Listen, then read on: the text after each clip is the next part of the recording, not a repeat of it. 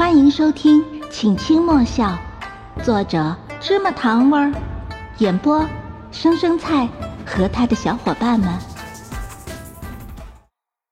第六章，天机阁阁主书信一封，连夜撵着一只胖鸽子送信。雪白信鸽划破长空，哥，我想出来个好主意。楚墨之看着眼前这封字体开头就过于狂放的信，半点看下去的兴趣都没有，伸手把信直直的投入了身旁护法的手里。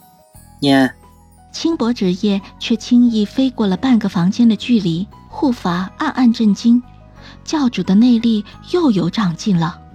相传西子湖画舫上新来了一位琴姬，其容貌国色天香，其琴声更是恍若能带人走至彼岸。赏尽三生石上一笔一画，冲着琴姬名号来的文人墨客是一茬接着一茬。他们都说，若是能听完这琴姬一曲，便可以在心境上大有长进；若是秀才听了去考试，也能令神摘得探花。这次传说也不至于过度美化，反而是实话。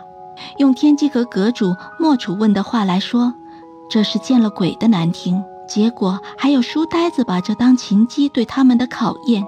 要是能一下午听完撑下来，琴姬就答应跟他们说一句话。什么？楚墨之好奇地挑起了眉梢，而护法一字一句地读着。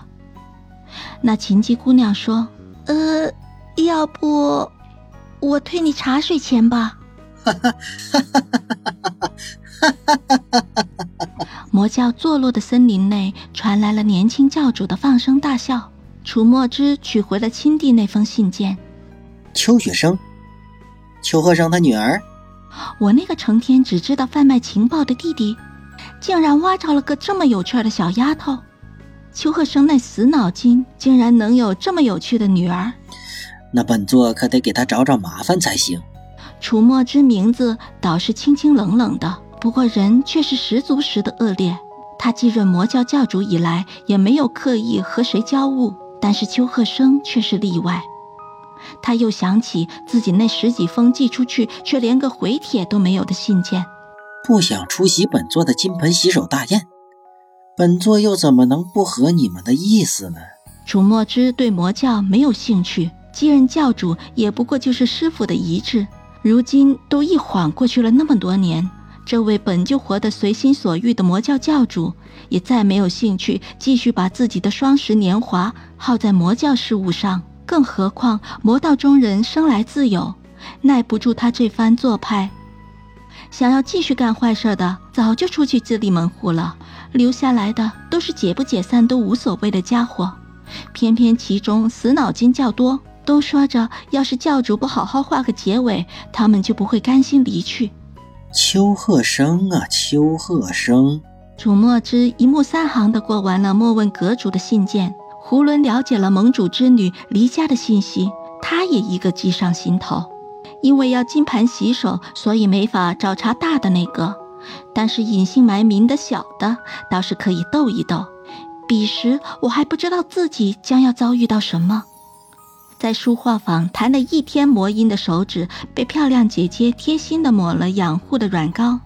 哑娘给我端了杯花茶，学生姑娘辛苦了，喝杯茶缓缓。轻声细语，又甜又软。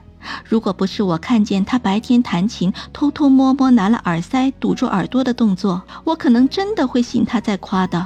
莫问阁主的夸夸群也太敬业了，他还会说我弹的不是凡曲耶。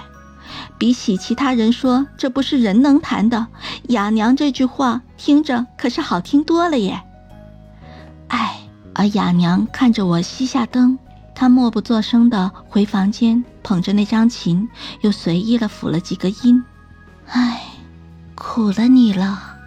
她这辈子就没听过这么难听的，现在脑子里都是回音。